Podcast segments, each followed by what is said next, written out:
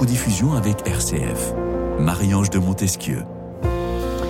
Féconder le passé en engendrant l'avenir. Tel est le sens du présent. C'est en tout cas ce que pensait un certain Nietzsche, tandis que la poétesse Elsa Triolet lui répond que le passé a des blancs qui sont noirs. Tant il est parfois difficile, lourd de supporter le passé pour sauter plein d'allants dans l'avenir. Fardeau pour les uns, source de rebond pour les autres.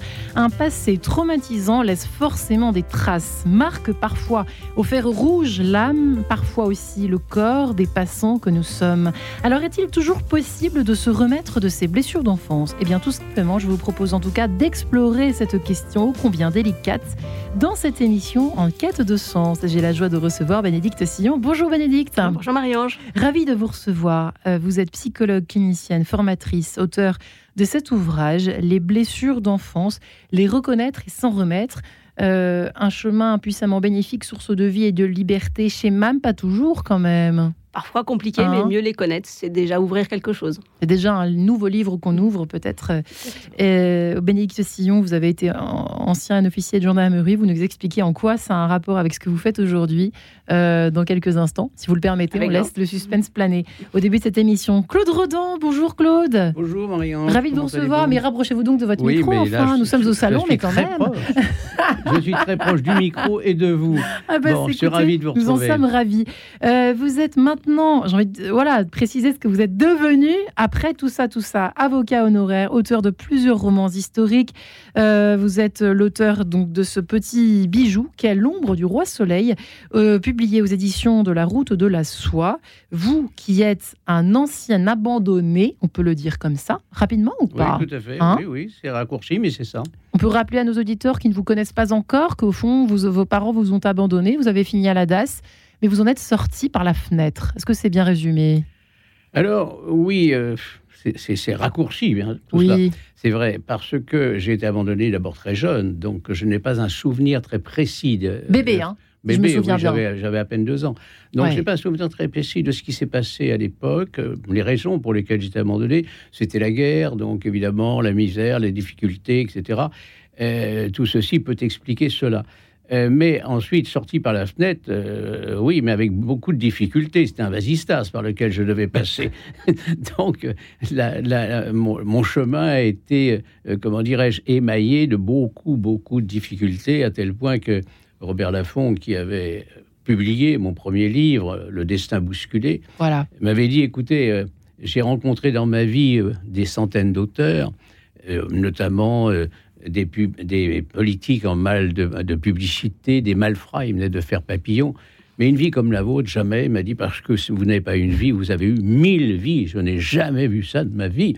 Donc, on va publier le destin bousculé. Mille batailles. Mille, batailles. Hein. C'est un peu ce qu'on pourrait dire. Euh, c'est très étrange parce que euh, c'est vrai qu'il y a beaucoup de questions qui se posent dès le début de cette émission. Évidemment, Bénédicte Sillon, euh, vous qui vous êtes spécialisé, vous, vous allez nous expliquer comment vous avez rencontré cette thématique des blessures d'enfance presque par hasard, au fond. Oui, d'une certaine manière, parce qu'effectivement, euh, quand on fait ces études de psycho, en tout cas comme moi je les ai faites, on ne parlait pas des blessures d'enfance.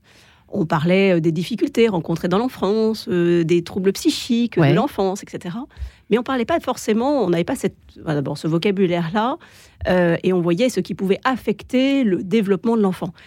Euh, mais sur un plan assez psychologique. Or, quand on parle de blessure, et c'est l'axe que j'ai choisi pour cet ouvrage, parce que c'est celui qui me semble le plus pertinent dans la pratique que j'ai aussi, et dans l'enseignement d'ailleurs à certains égards, euh, c'est la question de l'affectivité. C'est-à-dire, c'est qu'est-ce que qu'est-ce qui vient être abîmé, blessé dans l'amour que je porte à ceux qui sont a priori les plus proches de moi, ceux qui devraient m'aimer le plus, en tout cas ceux dont j'attends, parce que je suis un enfant parfaitement vulnérable. Et, c'est cette question-là, finalement, qui va parfois conduire effectivement aussi à des troubles psychiques, parfois même à des troubles extrêmement graves. Mais c'est d'abord euh, travailler sur l'affectivité pour mieux comprendre et mieux dégager quelque chose de l'ordre du psychique. c'est vraiment euh, cet axe-là, parce que finalement, la blessure, euh, elle peut être euh, neurologique. Aujourd'hui, on le sait autour, des traumas, euh, parce qu'il y a vraiment des traces neurologiques qui s'inscrivent, qui peuvent être réparées, mais qui s'inscrivent. dans, la, dans la blessure d'enfance, on voit bien que c'est l'amour qui est blessé. cet enfant qui continue parfois d'appeler qui une maman, qui un papa, qui un frère hein, qui a pu manquer soit parce que bah, il est parti et il n'a pas été consolé, soit parce que le parent a manqué d'ajustement dans sa réponse, pas forcément d'amour, mais juste d'ajustement dans la réponse que l'enfant euh, dont l'enfant avait besoin. Voilà. Donc en fait, la blessure, elle répond aussi quelque chose de l'ordre du besoin affectif. Ouais. Parce que nous, on peut, on peut tous. Alors attention, hein, je, pèse mes mots. On peut tous dire qu'on est un peu des, des, en vous écoutant, des petits ou grands blessés de la vie. Vous citez même une, euh, une auteure que nous connaissons à Radio Notre-Dame, qui est Jeanne Larguero. Tu n'es pas coupable de tout ce qui ne va pas chez toi. Tu es arrivé blessé dans un monde blessé. Euh, là, ça parle de nous tous, autour au moins autour de cette table. Euh, mais c'est sûr que vous, Claude, euh, on peut dire que vous faites partie des grands blessés ou pas? Oui, Au départ Oui, je, n'aime pas me présenter comme une victime parce qu'en fait, la vie m'a souri. Elle m'a souri parce que j'ai eu des Pourquoi elle vous a souri Parce que j'ai eu des hein. aiguillages favorables. Vous savez, dans la vie, il n'y a pas que des salauds. Il y a des gens qui sont très bons, il y a des gens qui savent reconnaître un éventuel potentiel que vous pouvez avoir, qui vous aide. Ça a été mon cas, puisque je suis devenu ingénieur, avocat, romancier. Enfin, j'ai eu plusieurs vies. Donc, euh, ça s'est pas fait tout seul. Ça s'est fait parce que j'étais aidé.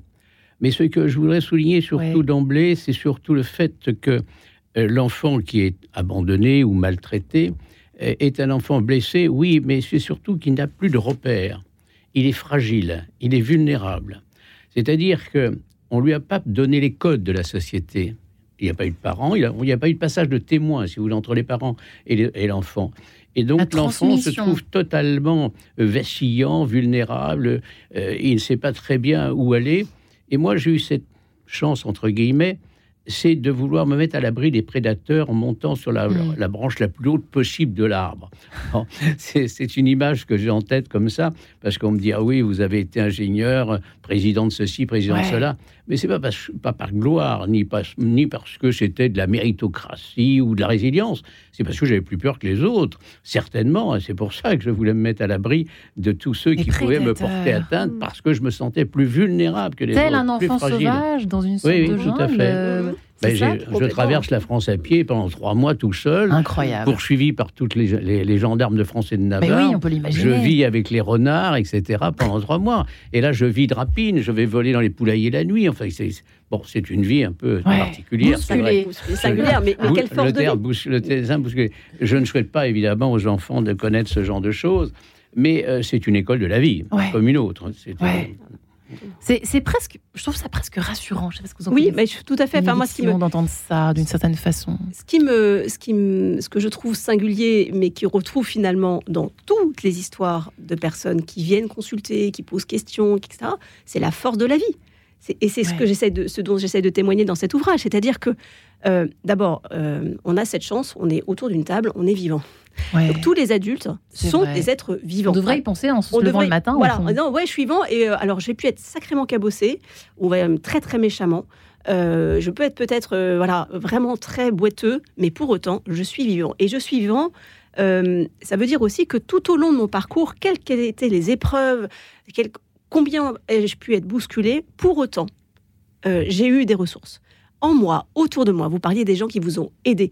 Euh, Boris Inuit par des tuteurs de résilience. Euh, plus largement que ça, euh, chaque petit geste de compassion, d'amour, chaque regard ou chaque mot posé de façon individuelle, singulière, aide, encourage, soutient, parfois même bien réparer, petite ou moyenne ou très grosse blessure. Et, lorsque, euh, pardon, excusez-moi.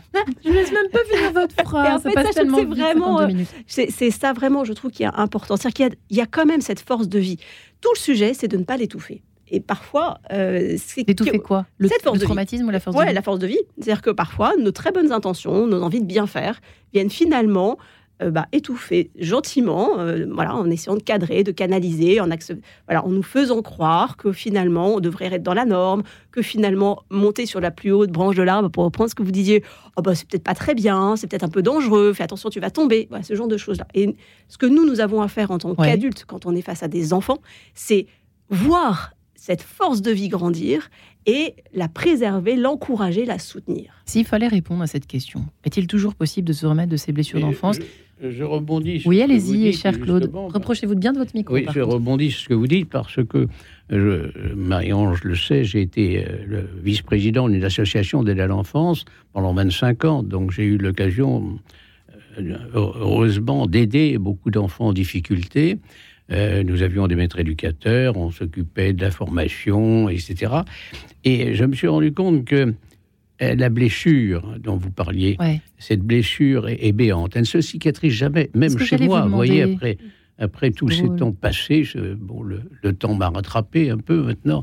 Euh, je me suis rendu compte que je reste toujours marqué par cette blessure. De quelle façon, Claude Pardon? Pardon? De quelle façon, au fond, pour ben, nos auditeurs? Par une, une, très grande sensibilité, d'abord. Je dirais presque une hypersensibilité je m'émeus pour beaucoup de choses. Je suis euh, très, comment dirais-je, très vulnérable, encore une fois, à tout ce qui m'entoure, à la misère des gens, aux difficultés des gens. Euh, mais je m'émeus aussi devant une fleur, devant un, bourdon, devant. Je suis, voilà, je suis réceptif à tout. Et ça, je crois que c'est euh, lié à cette blessure, parce que, encore une fois, elle est, elle est béante, elle est, elle est, vivante, elle se elle ne cicatrise pas. Et euh, ça, crée chez moi cette, une sorte de traumatisme quand même, hein, euh, du point de vue sensibilité.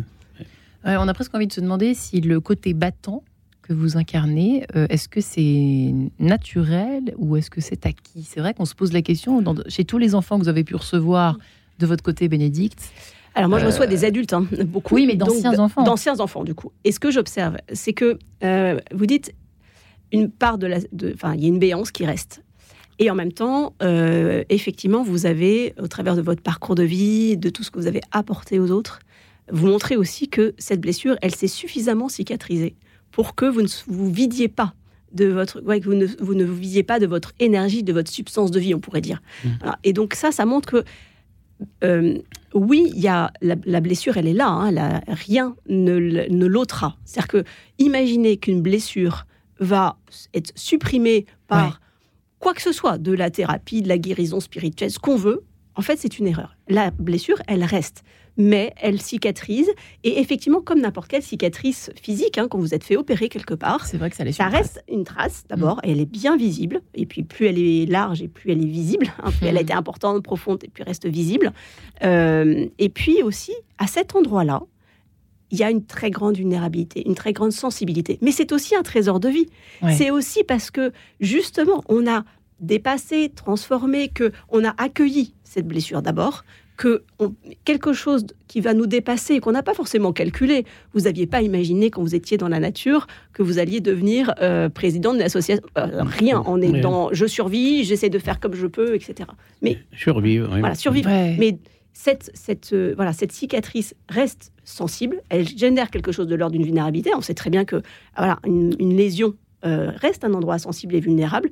Pour autant, euh, c'est parce qu'il y a cette sensibilité-là que des trésors, des pépites de vie pour les autres vont pouvoir se déployer. Et on va sortir de la survie centrée sur moi, parfois vraiment nécessaire, parce que sinon on ne vit pas, à quelque chose qui va aller vers le nous, vers le collectif, vers plus de fraternité, plus de plus d'ouverture à la vie, au monde, aux autres, aux humains en particulier. Il y en a qui arrivent jamais, Claude. Ah oui, bien entendu. Je dirais même que malheureusement, euh, c'est la majorité. Euh, lorsque vous partez dans la vie sans aucun bagage, sans, surtout sans aucun bagage affectif, c'est-à-dire sans personne pour euh, vous conseiller, comme je le disais, vous donner les codes de la vie, vous partez avec un handicap terrible, terrible. Et d'ailleurs, euh, très rapidement, vous vous rendez compte que vous faites tâche parmi les autres. Vous faites tâche parmi les autres Oui, vous faites tâche parmi les autres parce que vous ne leur ressemblez pas. surtout aujourd'hui avec l'instagramisation de notre société. Et, euh, donc, il y, a une forme de pudeur qui, qui s'installe dans vous. Vous vous recroquevillez le plus souvent. Hein. donc ça, c'est pas, ça va pas dans le sens de l'épanouissement de l'être humain, ce qui explique que beaucoup échouent et non pas tous, et en plus de ça, la chance que j'ai eue. Donc, euh, c'est vrai que c'est extrêmement difficile. Vous savez, ma vie, elle a ressemblé un petit peu au, livre de, comment dirais-je, d'Olivier Twist dans, dans le roman de Charles Dickens. Euh, mais, euh, encore une fois, merci la chance. Et je dirais que souvent on me dit qu'est-ce que vous retenez de cette vie? Hmm. ben, Je dirais simplement que la vie est belle. Hmm. Voilà, ah. La vie est belle. Prochain roman peut-être? Peut-être. La vie est belle parce que la vie aime les gens qui aiment la vie. Mm. Ça, c'est essentiel. La vie aime les gens qui aiment la vie. Est-ce que c'est vrai, C'est profondément vrai. Euh, il suffit d'aimer la vie au fond. Alors il suffit, euh, je dirais peut-être pas il suffit, parce que c'est parfois vraiment un combat. C'est un vecteur important. c'est parfois vraiment un combat d'y mm. arriver. Euh, je trouve hein, quand même. Il y a vraiment cette chose-là qui est. Certains l'ont. Alors il y a de la chance. Il y a ceux qui l'ont un peu naturellement. C'était dans leur bagage. Et quand on met un couvercle sur le traumatisme, ça aussi c'est courant. Ah oui, c'est pour ne bah, pas le voir et ne pas. Bah, C'est embêtant ce machin-là. Vous le disiez très bien. ça fait un peu tâche. On en a honte. Euh, Alors on met un couvercle. On, met un couvercle et là, ça macère comme une plaie qu'on n'a pas soignée et, ça fait des dégâts. Alors on voit pas forcément le lien. Moi, beaucoup de personnes viennent me voir. Euh, ils peuvent savoir qu'il s'est passé quelque chose dans leur vie, euh, mais ils font absolument pas le lien avec les troubles euh, que ce soit de l'anxiété, que ce soit des phobies, que ce soit euh, un manque de confiance en soi, parce que c'est un, objet fréquent de consultation. Mais en dessous, il y a des traumas, il y a des blessures affectives profondes. Euh, alors, bah, la blessure affective, on ne pourra effectivement pas la réparer. Le manque d'amour qu'il y a eu, on ne pourra pas le réparer, mais on pourra aider le psychisme à supporter la vulnérabilité et à obtenir euh, quelque chose de l'ordre d'une sécurité acquise. Hein, voilà, c'est ce qu'on obtient avec le soin psychique, c'est un sentiment de sécurité à l'intérieur de soi suffisant pour pouvoir oser avancer, créer du lien avec les autres. Mais cette sécurité, euh, y compris sur le plan neurologique, n'a pas exactement les mêmes caractéristiques qu'une sécurité obtenue, entre guillemets, naturellement quand on a bénéficié, enfant, de tout ce qui était nécessaire. Et c'est tout l'enjeu, et je rebondis sur ce que vous disiez, monsieur, parce que vraiment c'est important. Ce qui est terrible, c'est quand ceux qui ont déjà très peu au départ ne sont pas soutenus, on ne leur apporte pas ce dont ils auraient besoin. Et là, on a une vraie responsabilité euh, en tant qu'adulte, euh, et c'est vraiment tout l'enjeu à la fois de tout ce qu'on peut témoigner euh, autour de ici, de comment les adultes peuvent aider et soutenir et apporter de l'amour aux enfants qui n'en ont pas reçu ou qui en ont mal reçu, parce que c'est souvent que cette question-là aussi, il n'y a pas, et il y a mal ajusté. Alors on sait bien que de grands génies, de grands compositeurs, de grands artistes euh, eh bien, ont vécu des enfances plutôt traumatisantes. Euh, eh bien tout de suite, on écoute cette sonate numéro 5 en sol mineur, cette partie 5 Allegro, Arcangelo Corelli, tout de suite. En quête de sens, une émission de Radio Notre-Dame en codiffusion avec RCF.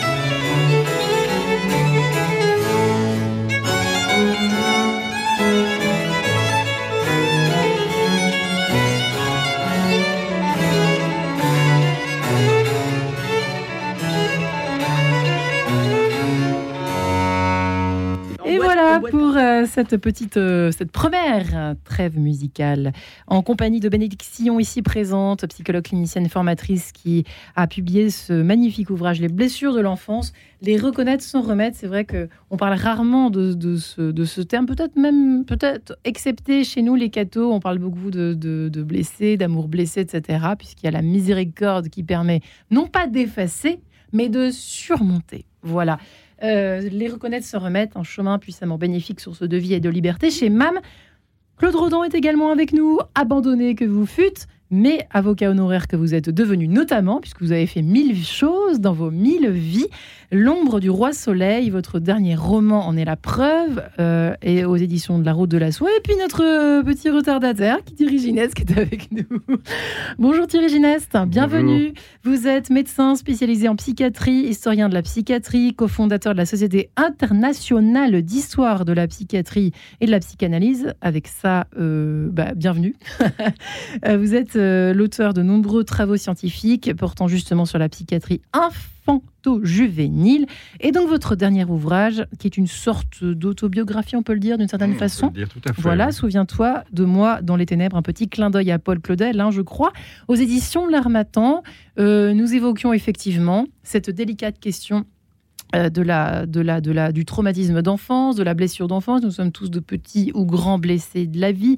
Euh, qu'est-ce qu'on en fait? Est-ce qu'on subit? Est-ce qu'on est victime? Est-ce qu'on choisit finalement euh, de se battre? On choisit d'être un battant Est-ce qu'on a, de la chance? Est-ce qu'on n'a pas de chance? Voilà. Bref, s'il fallait répondre à cette question, Thierry Gineste, vous avez de la chance, je vous la pose. Est-ce que c'est toujours possible, selon vous, de s'en remettre? Je parle aussi au psychiatre que vous êtes devenu. Alors je crois qu'il faut établir une, frontière claire euh, de l'âge de survenue des traumatismes. Il y a un âge où le traumatisme est impensable. Si je, si, je dis cela, je, me réfère à ma propre vie, si je puis dire. Mon père est parti à la guerre, j'avais deux ans, il n'est jamais revenu puisqu'il y est mort. C'est impensable pour un bout de chou d'imaginer la mort de son père ou de sa mère à cet âge-là. Donc, toute sa vie, on traîne quelque chose qui nous fait autre par rapport à un enfant qui, lui, aura été cajolé, dorloté, mené jusqu'à un âge où on peut intégrer, penser, comprendre. Donc, euh, je suis de ceux qui disent que les théories de la résilience à cet âge-là, ce sont des théories euh, mensongères euh, et qui caresse le public dans le sens du poil. C'est-à-dire, il est toujours évidemment préférable euh, pour se vendre en quelque sorte, de dire qu'il y a toujours moyen, ça peut être difficile, mais il y a toujours moyen de surmonter, comme vous le disiez à l'instant, les traumatismes de l'enfance. Non, c'est faux. On vit toute sa vie avec comme un bras coupé, j'allais dire, comme un bras en moins de naissance. Là, c'est un morceau de l'âme qui manque. Le fait de ne pas avoir été bercé par mon père, par exemple. Enfin, j'ai été bercé jusqu'à deux ans, mais pas au-delà. Je n'avais même pas deux ans quand il est parti. Ça me manquera toute ma vie. Hmm. Bien sûr, je ferai un certain nombre de choses. J'ai fait un certain nombre de choses. J'ai notamment écrit la biographie d'un des enfants abandonnés les plus célèbres, Victor de hmm. l'Aveyron un des plus célèbres après. Nous en a parlé tout à l'heure. Voilà. après Romulus et Rémus, par exemple, et après Moïse, qui sont les deux, les, deux grandes scènes de l'abandon des enfants mm. dans, l'histoire. Il y en a bien sûr mille autres. Et donc, j'ai consacré énormément de travail, énormément de temps pour retrouver tous les manuscrits contemporains de cet abandon euh, euh, à la fin du XVIIIe siècle, les dernières années du XVIIIe siècle pour essayer de décrire ce premier cas de la psychiatrie infanto-juvénile moderne, euh, qui est l'histoire de Victor de l'Aveyron. Mais euh, alors, Claude Rodin, est-ce que vous êtes euh, câblé complètement différemment de Thierry Gineste Ou alors finalement, est-ce que vous vous retrouvez en toute sincérité avec, ce, avec cette vision des choses? Comment vous vous situez par rapport à ce discours de Thierry Gineste volontiers dans ce que vient dire, hein? de ce que vient dire Thierry. Je pense que d'abord, euh, la résilience, euh, c'est un faux problème. Parce qu'en réalité, la blessure, je le disais tout à l'heure, elle est profonde et elle est, elle est, elle est comment dirais-je, elle, n'est pas en mesure de cicatriser. Voilà ce que je veux dire. Donc, euh, il est vrai que, vous savez, c'est Julien Green qui disait l'oubli est une grâce. On a presque envie de dire il disait aussi vrai, là où le sang a coulé, l'arbre de la vie ne peut grandir. Bon. Et j'abonde assez bien dans cette déclaration parce que, en réalité, c'est vrai que l'oubli est une grâce et moi, je me rends compte que je n'ai pas été touché par la grâce car je n'ai pas oublié ce qui s'est passé. Alors, j'avais une chance inouïe que n'ont pas forcément tous les enfants abandonnés, c'est que j'avais un moteur dans la vie. Et ce moteur, c'était ma mère. Une mère que j'imaginais, que je n'avais jamais connue, puisque j'avais, comme vous, l'âge de deux ans lorsque mes parents m'ont abandonné à la DAS. Donc je n'ai connu personne, ni père, ni, ni grand-mère, ni oncle, ni tante, aucun membre de la famille. J'étais vraiment seul au monde, à tel point que je me disais, quand j'avais 12 ans, euh, si euh, je meurs demain, je, je serai comme un, chat crevé dans un caniveau et personne ne viendra réclamer ma dépouille. J'avais euh, le sens de cette solitude extraordinaire, épouvantable. Et donc, ceci pour dire que j'avais un moteur et ce moteur, c'était une mère imaginaire que je m'étais fabriquée dans la tête. Hum. Et c'est elle qui, comme une voix off, qui venait en permanence me dire fais ceci, fais cela. Et comme je voulais la séduire, comme je voulais la conquérir, euh, quand je vous disais tout à l'heure, monter sur la plus haute des branches de l'arbre, c'était pas, encore une fois, euh, par ambition personnelle, puisque Jacques Chirac m'ait proposé d'être ministre, etc., ce que j'ai refusé. Donc, ce n'était pas du tout euh, ce, mon, mon, mon, comment dirais-je, mon, plan. Moi, ce que je voulais, c'était séduire cette femme que je n'avais pas connue, qui m'avait abandonné. Et ça, toute ma vie a été en fait ce, ce fil conducteur qui m'a amené, comme vous le disiez, être ingénieur, avocat, machin, etc. Bon, et j'en passe, mais c'était grâce à elle en quelque sorte. C'est assez, tortueux cette histoire, parce que vous avez une femme qui vous abandonne, vous n'avez pas d'affection, vous n'avez pas de tendresse, vous n'avez pas de code, vous n'avez euh, rien. Rien. Et puis, néanmoins, vous l'aimez à un, point tel que vous l'imaginez dans, votre tête et qu'elle va guider toute votre vie. Enfin, ça a été mon cas. Le ressort, bénédiction. Ça vous fait quoi tout ça, tous ces, tous ces témoignages au fond? euh, Merci à tous les deux de nous partager euh, si largement et si précisément vos vécus, euh, qui rejoignent voilà, ceux d'abord de nombreux professionnels du soin psychique, mais aussi bien, des, bien des personnes encore vivantes aujourd'hui. concernant la résilience, je vous rejoins complètement sur la question de. Alors d'abord, la résilience, si on prend la définition initiale, hein, c'est de la physique, revenir à l'état antérieur. C'est la, la capacité d'un matériau à revenir à l'état antérieur.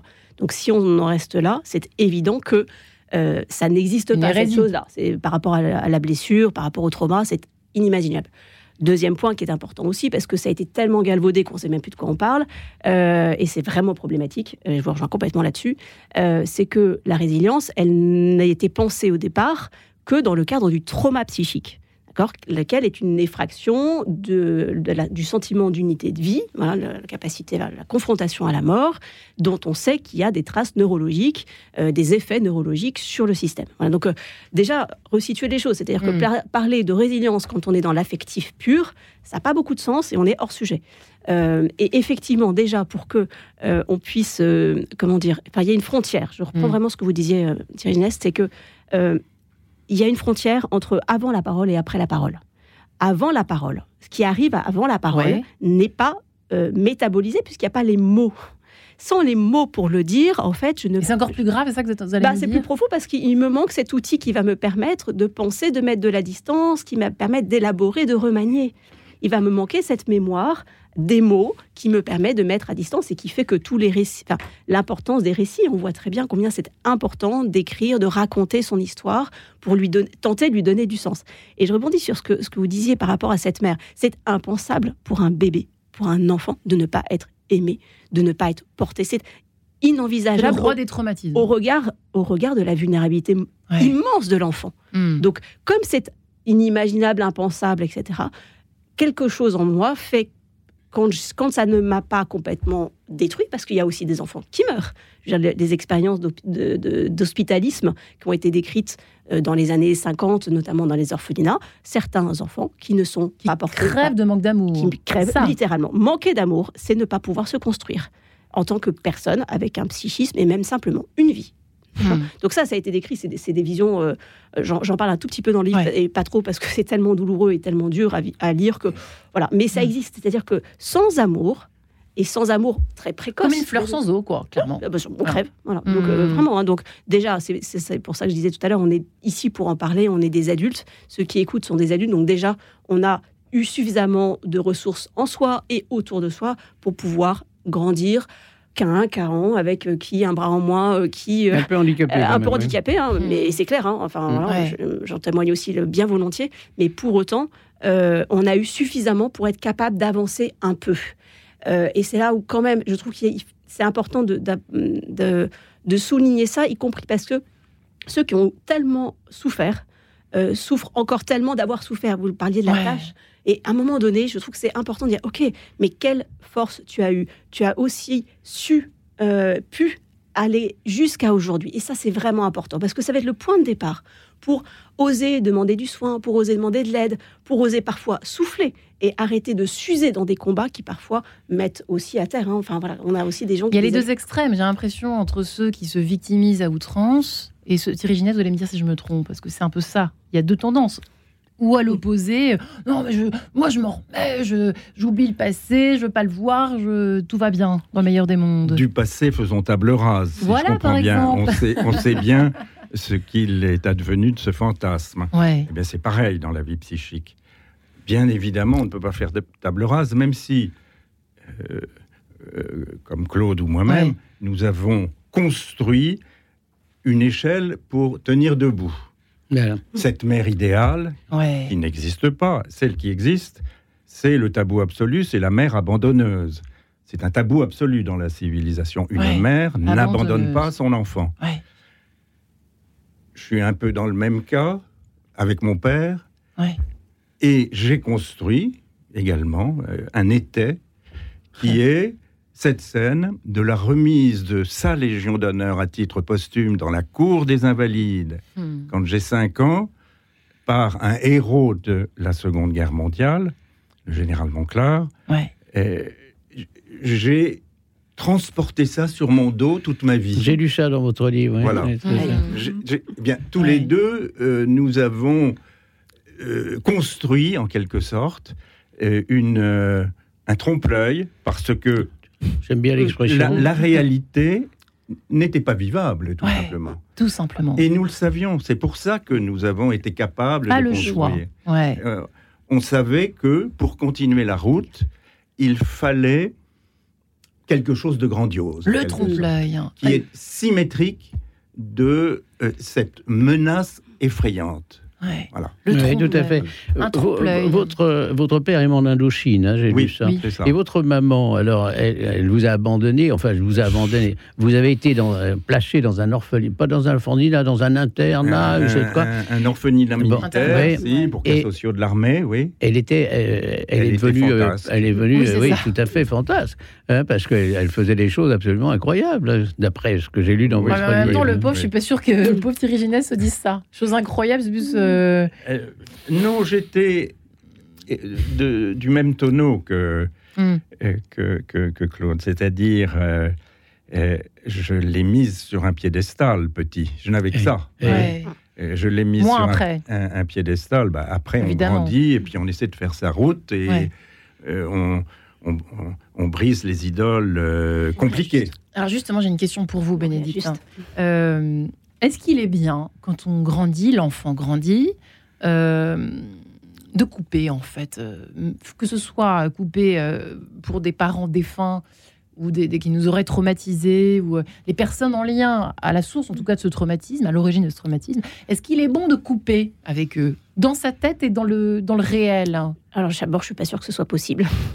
On est des aides de relation, hein. donc couper, couper, enfin, on n'oubliera pas. Voilà.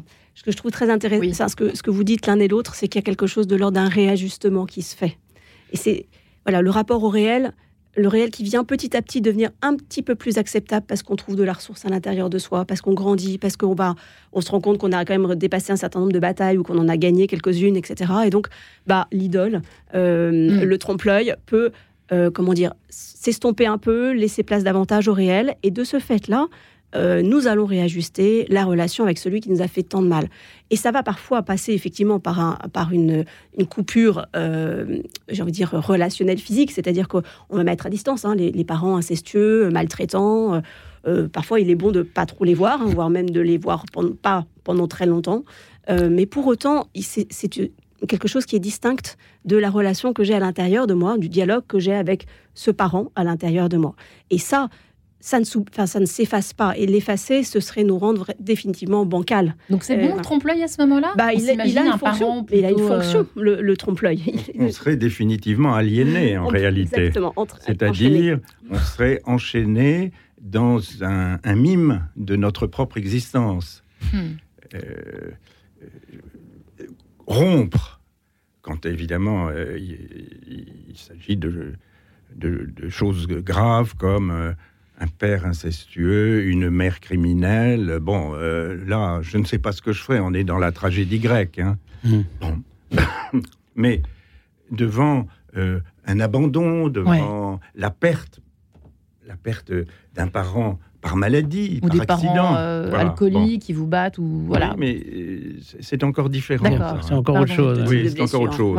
Mais donc la, perte prématurée d'un ou deux parents, euh, quelle que soit la personnalité des survivants, il ne s'agit pas de rompre avec eux parce que on aurait euh, on aurait été victime en quelque sorte. Non, euh, la, comment dirais-je, le comportement victimaire est, le, est la pire des aliénations dans ce cas-là.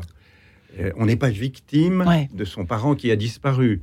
On n'est pas victime de, de son parent qui nous a abandonnés. On est un petit garçon, une petite fille qui se retrouve tout seul, trop tôt, qui ne peut pas penser l'abandon, qui ne peut pas penser la disparition. Et ça, ça, ne servirait qu'à fabriquer une fausse vie récriminante à perpétuité que de, euh, euh, de dire mais voyez ce que j'ai souffert avec ce que j'ai vécu. Non. Oui, on, on, en voit beaucoup hein, autour de nous des personnes comme ça qui se lamentent, lamentent, lamentent. eh bien, écoutez, je vous propose de nous éclipser le temps euh, d'entendre Sean Lennon en duo avec M. Pour cette chanson, on se retrouve juste après. À tout de suite. En quête de sens, une émission de Radio Notre-Dame en codiffusion avec RCF.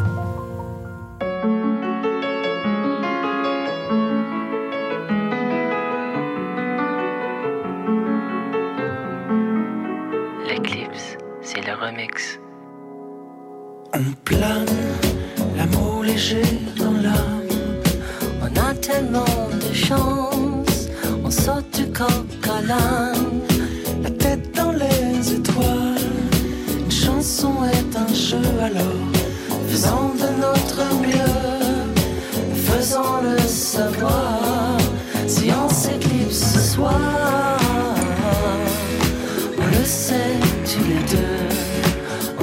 laissera porter comme dans nos rêves sur cette mélodie.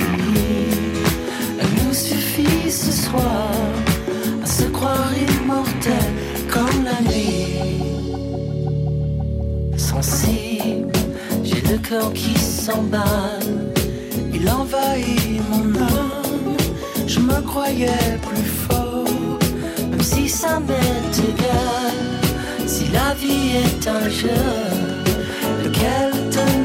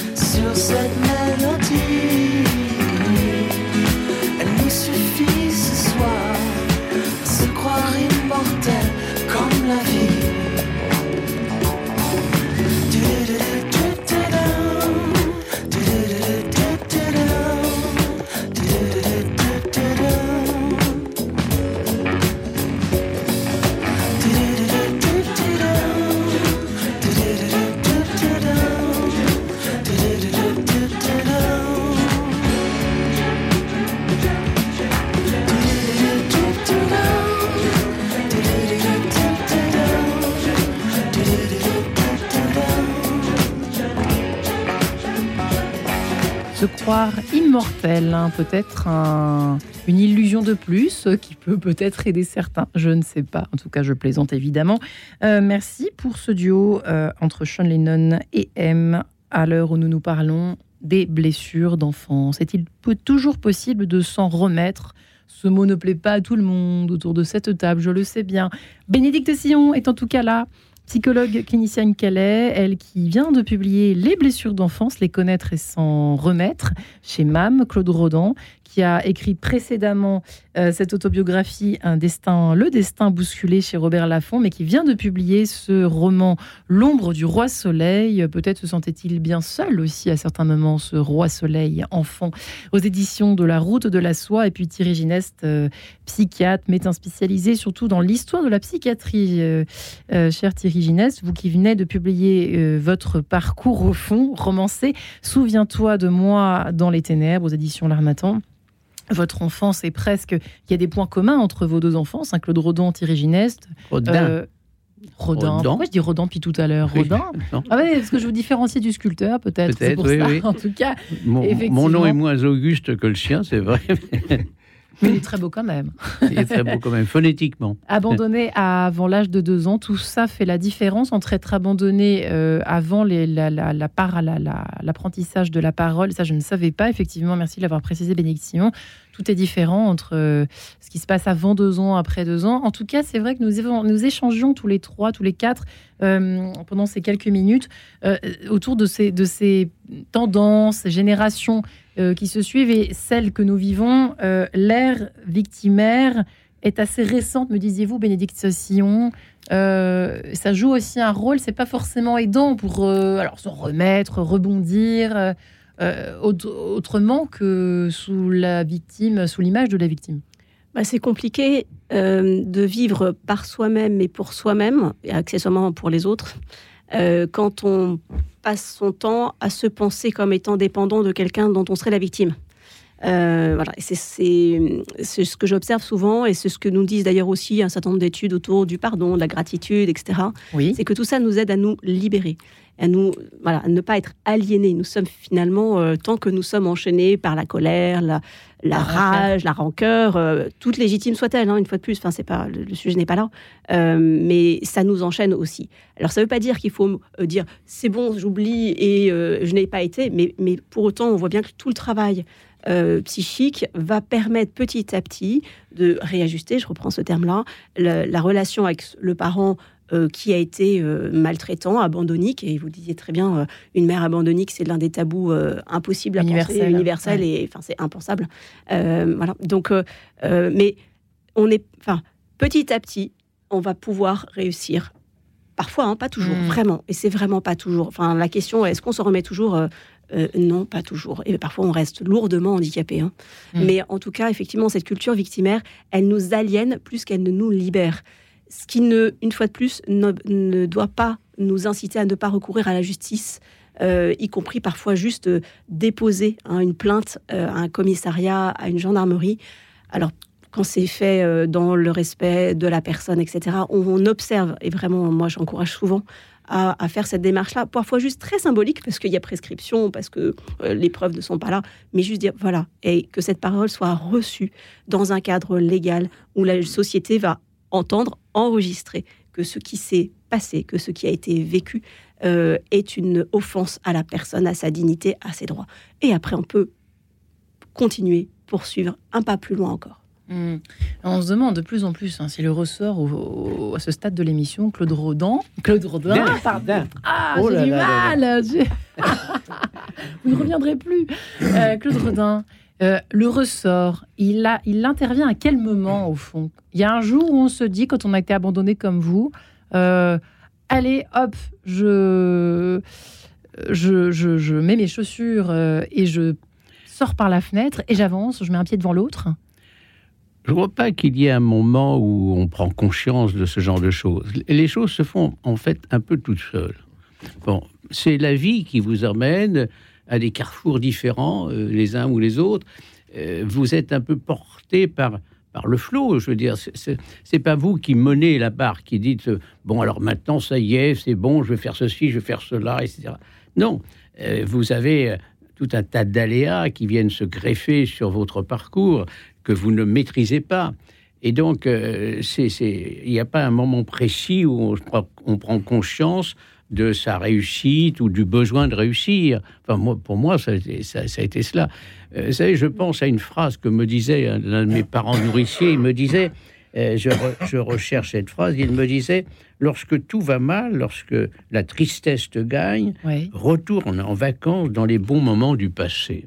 Ah, c'est joli. Alors c'était une jolie phrase. Malheureusement, moi, les, bons moments du passé, il n'y en avait pas. Alors je lui disais, je disais, bah, c'est une phrase que je trouve délicieuse, mais elle ne peut pas s'appliquer à moi parce que mon passé n'a pas été mm. aussi glorieux que peut-être le vôtre. Alors vous avez fait comment ben, j'ai fait, comme je vous l'ai dit, comme j'avais plus peur que les autres, je suis monté sur la cime la plus haute pour éviter aux prédateurs. Mm. C'était ça mon, mon souci. Mon souci, je me sentais terriblement vulnérable tellement fragile. Et encore une fois, je faisais tâche dans la société parce que je n'avais pas les codes de cette société. Je ne savais pas comment me comporter. J'étais obligé de mimer les gens pour essayer d'éviter de, faire tâche précisément. Donc c'est une situation extrêmement difficile parce que il y a une pudeur, on se recreville sur soi-même, on a peur des autres. Euh, vous voyez Alors c'est pour ça que, Dieu merci, euh, cette mère imaginaire m'a permis de sortir de cette situation, car sinon je serais jamais arrivé là où je suis arrivé, parce que j'étais encore une fois euh, bien trop vulnérable pour pouvoir espérer m'en sortir. Alors évidemment, nous sommes sur Radio Notre-Dame, Bénédicte Cessillon, et Dieu là-dedans, il peut être aussi une aide qu'un finalement qu'une euh, comment peut-on dire qu'un piège quand il est mal interprété, mal compris, mal perçu, mal utilisé. Bref, vous voyez où je veux en venir. Belle question. Grande question. Alors, je ne suis pas forcément toujours adepte de la psychologie positive et autres, euh, mais euh, je m'amuse beaucoup d'observer, je pense qu'à ma droite, on pourra dire quelque chose de similaire ou pas, mais euh, en tout cas, je trouve assez amusant et intéressant qu'aujourd'hui, euh, on nous parle euh, de la gratitude, une fois de plus, du pardon, en montrant qu'en fait, ça fait du bien aux gens. Il y a une étude américaine, je crois, qui est sortie à ce niveau. Oui, il y, a une ribambelle mmh. d'études qui, oui, qui, disent tout le contraire. Mais enfin bon, l'avantage, c'est qu'on on parle enfin du sujet.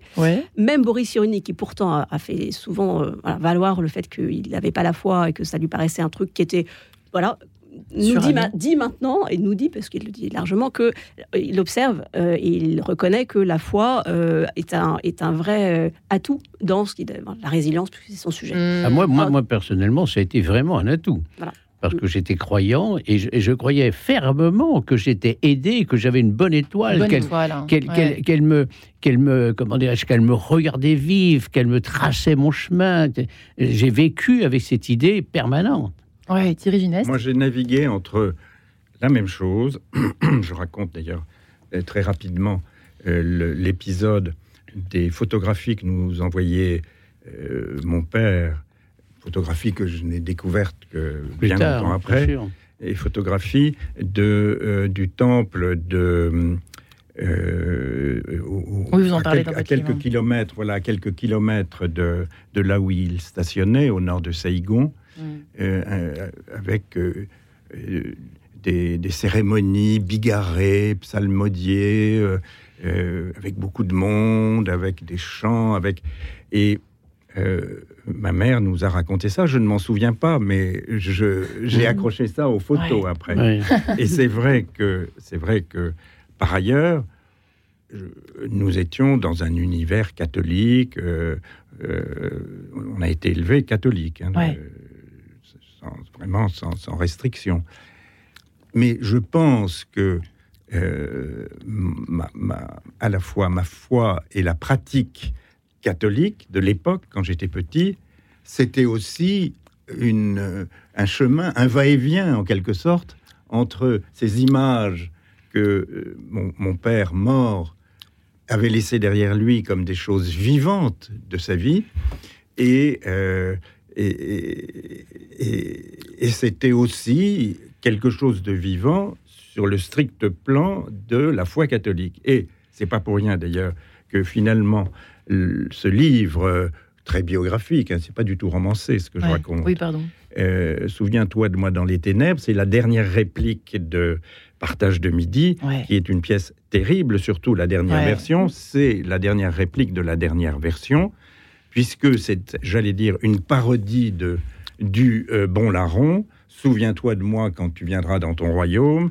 Et là, c'est euh, la séparation au moment de la mort de l'amoureux de l'histoire, Mesa, au moment où euh, son, son, amoureuse décide de le quitter pour partir avec un autre amant. Elle lui dit mais donne-moi le ciel étoilé puisque c'est hmm. pendant le pendant la guerre civile en Chine et au travers du toit qui a été bombardé, on voit le ciel étoilé. Elle lui dit mais qu'est-ce que tu es avare? Je veux que tu m'offres le ciel étoilé, c'est-à-dire je veux que tu m'offres la certitude que le hmm. monde ne termine pas avec la mort en quelque sorte. Et, euh, et, et puis il meurt. Elle part au même moment, au moment de la mort de son ancien amoureux, et elle lui dit Souviens-toi de moi dans les ténèbres, un moment qui fut ta vigne. Hmm. Euh, voilà, tout est fini. Tout est, hein, tout, est, fini. Il n'y a pas d'espoir. C'est hmm. euh, c'est vraiment le, désespoir de Claudel, qui a eu lui-même une histoire d'amour, comme vous le savez, hmm. entre 1900 et 1904, avec une belle polonaise, euh, dont il a eu un enfant adultérin. Ouais.